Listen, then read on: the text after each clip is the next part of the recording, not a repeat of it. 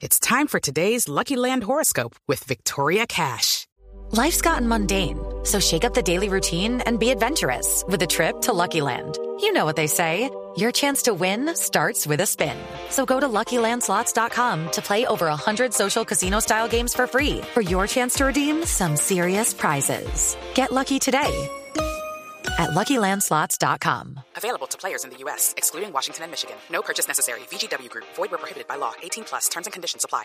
Hemos contactado al senador Luis Fernando Velasco, a quien le damos la bienvenida a Autos y Motos de Blue Radio, a quien le agradecemos profundamente que nos haya prestado estos minutos de su sábado, su día de descanso, después de unos intensos días de plenaria y de discusiones, para que nos ilustre un poco con relación a cómo ha quedado desde el punto administrativo y penal el tema de las sanciones para las personas que conducen bajo efectos del alcohol.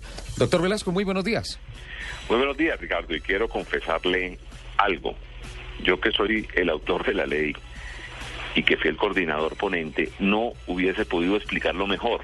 Usted lo explicó con mucho detalle las diferencias entre un caso y otro caso. Entonces, como usted ha hecho una muy buena explicación, paso a dar como, como los efectos de la ley. ¿Le parece bien? Doctor Velasco, muchísimas gracias por sus palabras. Y sí, claro, definitivamente, porque yo creo que es un éxito democrático lo que ha pasado esta semana en el Senado. A ver, primero vamos a explicar cómo se va a atender, cómo se va a sancionar mejor a las personas potencialmente peligrosas. Como usted bien lo indica, es la persona que toma bajo eh, los efectos de, eh, perdón, eh, conduce bajo los efectos del alcohol y puede en cualquier momento causar una tragedia. Las sanciones son muy duras y son de tipo administrativo. Primero golpeamos duro el bolsillo. La multa mínima para una persona que sea detenida en grado cero de, mm, mm, de, conducción eh, eh, en estado de ebriedad o, o, bajo los influjos del alcohol, probablemente no esté ebrio, pero ya se ha tomado cierta cantidad de licor, esa persona pagará mínimo un millón ochocientos mil pesos y podrá llegar a pagar hasta más de 21 millones de pesos. Depende de la reincidencia en los casos y del grado de eh, embriedad, eh, eh, de ebriedad en la, en, que vaya. El máximo grado es 3 grados, entonces tercer grado, entonces ahí puede pagar 21 millones de pesos. Duro. tiene que pensarlo, le puede salir muy caro el chiste de salir, tomarse unos tragos y conducir, porque uno puede salir, puede compartir con los amigos, tome sus tragos, pero plantee un, conductor elegido, elegido, pida un taxi, pónganse de acuerdo entre los amigos y contraten una van, cualquier cosa, porque pues hay que pasarla rico y... una vaina talibana contra el, contra el licor, sino vamos a hacer una cosa muy dura contra el licor más el volante. Segundo, el carro queda retenido. Sí. No es que no es que llegué y me llevo el carro y que llegue alguien y se lleva el carro, no, el carro queda retenido de 1 a 20 días hábiles. Una tomadita y manejar el vehículo puede significar, como son días hábiles, perfectamente que le retienen el carro un mes. Además de pagar una multa de más de 21 millones de pesos, tiene que pagar los patios y el parqueadero todo el mes. Y no es barato. Y usted se imagina uno sin el carro todo el mes. Tercero, claro. trabajo comunitario. Mínimo trabajo comunitario 20 horas. Y puede tener hasta 90 horas de trabajo comunitario. Y eh, el cuarto elemento es suspensión de la licencia, mínimo un año, a la persona que sea mm, sorprendida conduciendo con eh, alcohol en la cabeza, por decirlo de alguna manera, lo mínimo que le suspenden la licencia es un año, pero se la pueden cancelar 25 años. En la medida en que vaya reincidiendo. Y los que quieran ser vivos y cuando le suspendan o le cancelen la licencia, vayan a sacar una licencia a otra oficina de tránsito, una copia, pues hay que contarles que eso deja de ser un problema administrativo y se convierte en un problema penal porque sería fraude a resolución administrativa, que es un delito. Sí. Entonces, el que quiera ser vivo deja de tener un problema administrativo y se convierte en un problema penal. Ahora, la parte dura para aquellas personas que en estado de ebriedad conducen y le causan daño a otra persona. En esto tengo que ser claro, es cuando causan daño a otra persona, ya sea que la hieran o ya sea que la maten, pues cometerán un delito que hoy lo cometen, pero que tiene muy bajas sanciones, que se llama homicidio culposo o lesiones personales culposas, los dos agravados por conducir en estado de ebriedad. Senador Velasco. Y el agravante. Senador Velasco, si me permite, lo que tenía la ley hasta el momento es que eran penalidades de hasta ocho años que resultaban ser escalcerables. Es decir, que había un camino, eh, digamos, para los abogados para que dijeran, listo, sucedió esto, viene una sentencia, nosotros la vamos a apelar y pues eh, es un delito escalcerable. Es decir, que pasaba, no pasaba de ser un delito menor. Pues ya no es escarcelable. ¿Qué fue lo que hicimos, Ricardo? Le subimos la pena mínima y eso tiene unos efectos para quienes conocen un poco el tema del derecho penal. Antes la pena mínima, que era lo que lo hacía escarcelable, era de 32 meses, dos años y algo. Todo delito que tuviese una pena mínima, que tenga una pena mínima eh, inferior a 48 meses, es escarcelable.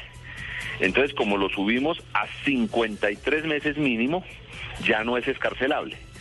La persona que lesione o mate a otra en estado de ebriedad, tiene que presentarse, la presenta el fiscal porque ha cometido un delito ante un juez y el juez lo deja privado de la libertad, o sea, va a perder la libertad.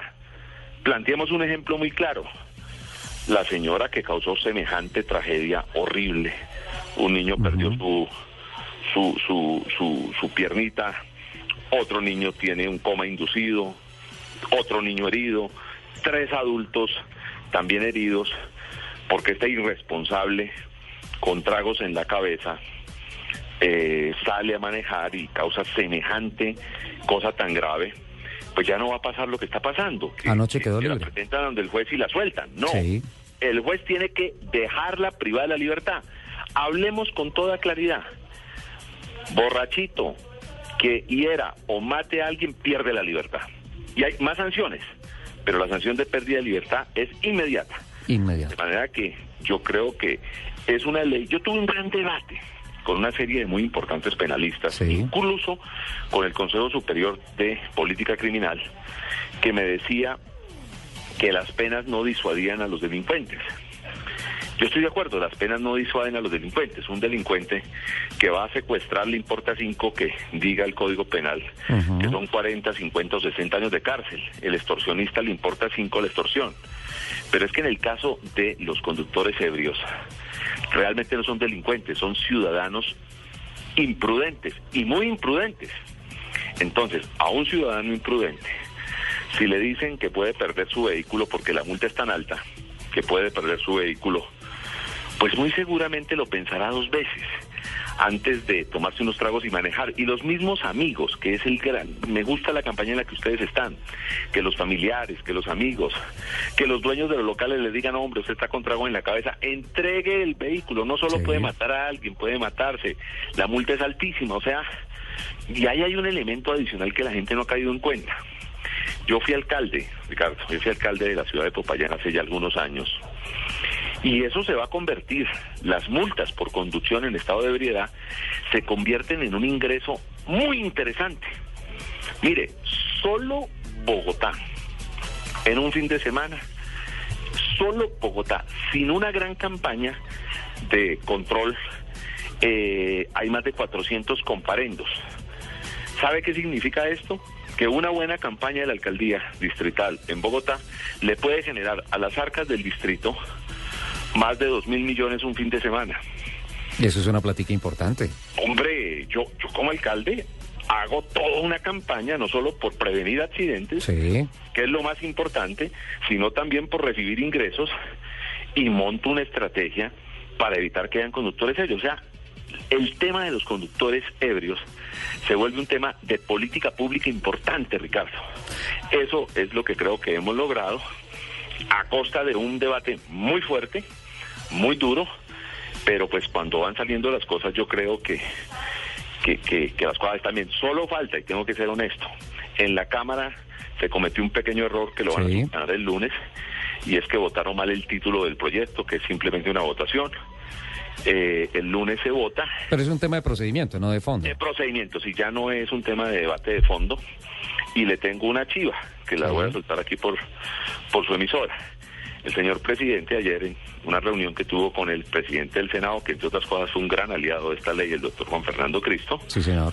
eh, eh, le señaló que él quería miércoles o jueves sancionar esta ley. En otras palabras, antes del 24 tendremos esta ley. Sí, es que eh, había comentado en medios de comunicación el doctor Aurelio Irragorri que por tema de procedimiento iba a ser imposible que esta ley saliera antes del 24 de diciembre de este mes, del 24 de este mes, del 24 de diciembre, algo que pues activó las alarmas porque pues ya empieza la novena y empiezan las fiestas de fin de año de todas las empresas y en donde viene el traguito y en donde empiezan a salir las personas, más que en cualquier otra época del año, a conducir con traguitos en la cabeza.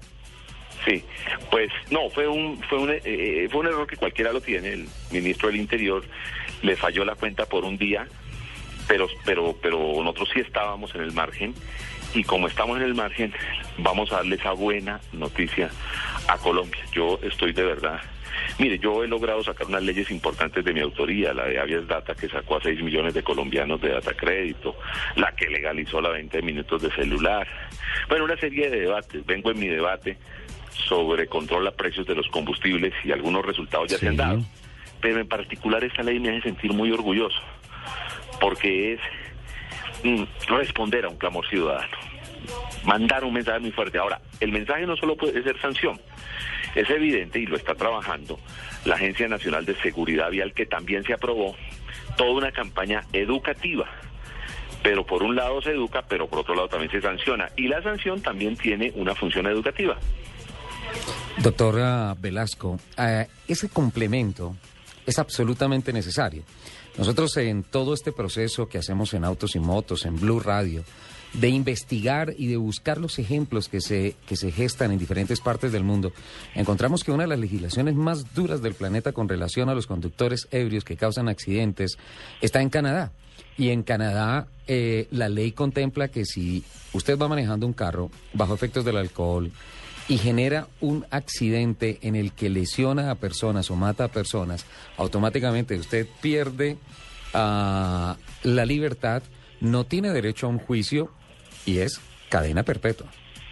Y a, hay países que tienen y a pesar de eso, doctor Velasco, Ocurre. hay personas en Canadá que manejan bajo efectos del alcohol. En consecuencia, hay que hacer campañas de educación que vayan de la mano con, primero, decirle a la gente que la ley existe y que la ley ya está aplicada y que tiene estas consecuencias, como el ejercicio que acabamos de hacer acá, punto a punto. Castigos administrativos, castigos penales. Pero por otro lado, decirle a la gente, la recomendación es viva bien. O sea, estas leyes se establecen para qué. Como simple ciudadano lo interpreto, senador Velasco, es un mensaje que le manda el Senado a todo el país diciéndole, no queremos muertos, no queremos luto. No es que estemos detrás de la plata de las sanciones, que estemos detrás de la libertad de cada uno de ustedes. No, básicamente lo que queremos y lo que quiere la sociedad es eso. No más muertes, no más por algo tan elemental como es conducir un carro, lo delicioso que es conducir un carro cuando uno está con los cinco sentidos Claro. y lo terrible que es conducirlo bajo efectos del alcohol o de sustancias psicoactivas, entre otras. Está tipificado también en la ley el consumo de sustancias psicoactivas. Sí, claro, es que eh, así viene tipificado y no se cambia. Hoy está sancionado conducir bajo efectos de sustancias psicoactivas. Eso tiene una, eh, una definición técnica muy especial, pero eso está así, de manera que, que ahí estamos enviando el mensaje, Ricardo, un mensaje muy fuerte del Senado a la sociedad. No queremos que esto ocurra. Senador Velasco, eh, obviamente las redes sociales se activan porque este tema es reventadas. absolutamente palpitante, de interés para todo el mundo. Y, y- y hay una pregunta que nos parece muy interesante. ¿Hay salvedades en esta ley? Por ejemplo, ¿las sanciones aplican también para personas con cargos públicos? No, pues claro, no, no solo salvedades, hay agravantes, me olvidó contarle. Debería ser peor, ¿no es cierto? No, no, hay agra- No, y le voy a decir para quiénes es peor. Es el doble de la sanción. Óigame bien. Para los conductores de servicios públicos y de servicios escolares. Perfecto. Perfecto. O sea, el- Tiene que ser más así. fuerte. Claro. tiene Todo lo que ser le así. dije, póngalo por dos. Perfecto, doctor Velasco. Pues aquí tenemos el eh, inventario de todo lo que nos ha ilustrado. Muchísimas gracias. Eh, esperábamos como ciudadanos que esto sucediera y sucedió este año, afortunadamente. La puja fue fuerte, la discusión fue fuerte esta semana, pero finalmente se concluye de la mejor manera posible. No le quitamos más tiempo, doctor Velasco. Tenemos unos compromisos de las 10 y 30 acá, pero eso sí, le tengo que hacer una invitación. ¿Cuándo nos echamos una habladita del tema de, de, de esa discusión tan interesante que también usted ha llevado al Senado, que es el costo del galón de la gasolina? Estoy listo cuando me inviten. Ustedes no me quitan tiempo y para mí es muy agradable conversar con ustedes. Muchísimas gracias, doctor Velasco, y felicitaciones por estas buenas noticias que le llevamos a todos los oyentes en el país. Bueno, mil gracias. Ahí estaba Luis Fernando Velasco, el senador de la República, informándonos con relación puntualmente. Ya quedó claro, quedó claro. Falta simplemente un pequeño detalle que es de trámite administrativo, el nombre de la, de la ley, pero ya está claro que se le complicó la vida a los borrachitos. Me parece perfecto.